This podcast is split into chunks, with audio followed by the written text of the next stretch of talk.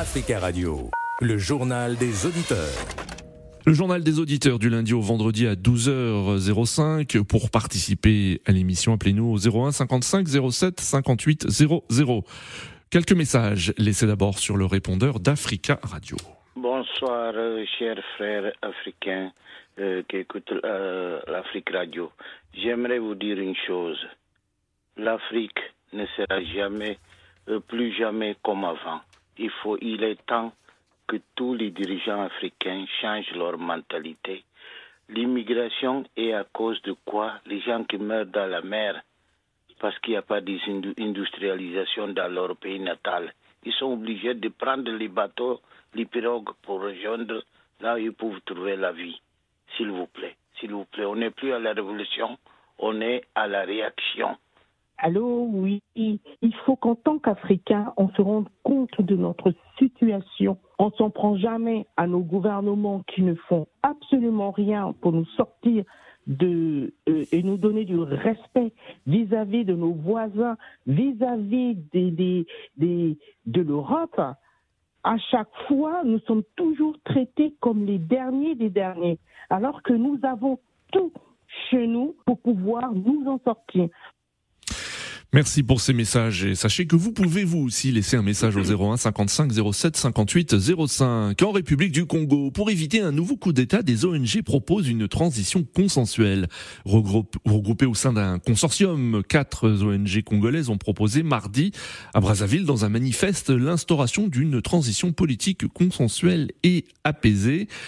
Euh, ces organisations veulent éviter que les derniers coups d'État survenus sur le continent ne gagnent aussi le Congo. En ligne avec nous, William. William, bonjour. Bonjour Nadir, euh, bonjour la Radio, euh, bonjour l'Afrique. William, que pensez-vous de ce manifeste et de cette proposition de ces ONG congolaises? Déjà, euh, je veux dire que c'est n'est même pas leur rôle.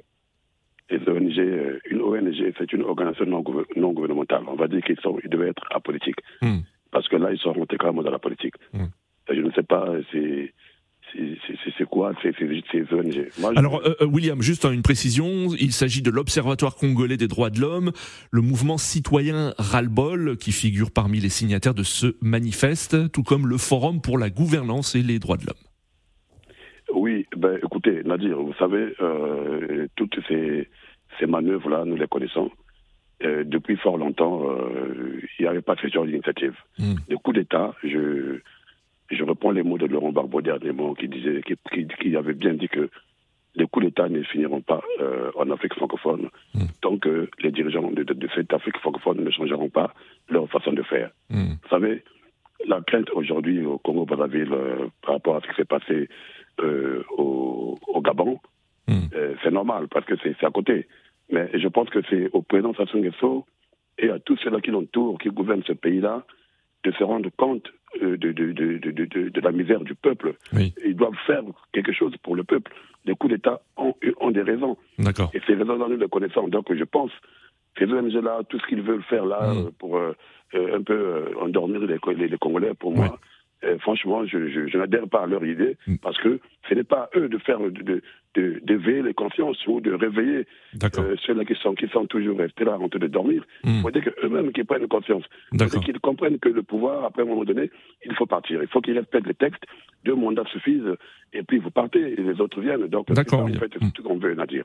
Très bien, William. Merci euh, pour votre intervention. Très belle journée à vous. Alors, rappelons que la présidentielle euh, au Congo, la prochaine, est prévue en 2026 et la démarche de ces ONG épouse celle d'une partie de l'opposition congolaise et le pouvoir n'a pour l'instant euh, pas réagi. En ligne avec nous, Monsieur Jomo Debeng, bonjour.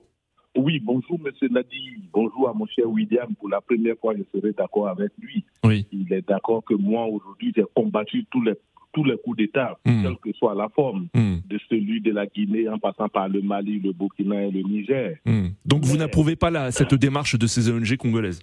Mais c'est pourquoi je dis que je suis d'accord avec William parce que nous n'allons pas faire le système de l'arbre qui cache la forêt.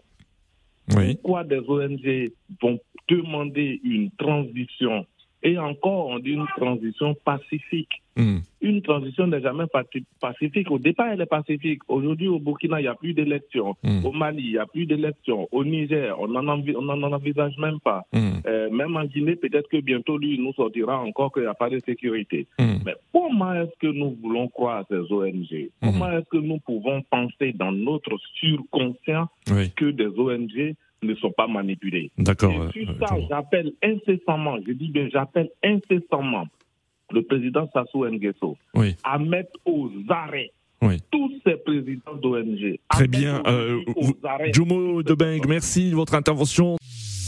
Africa Radio, le journal des auditeurs.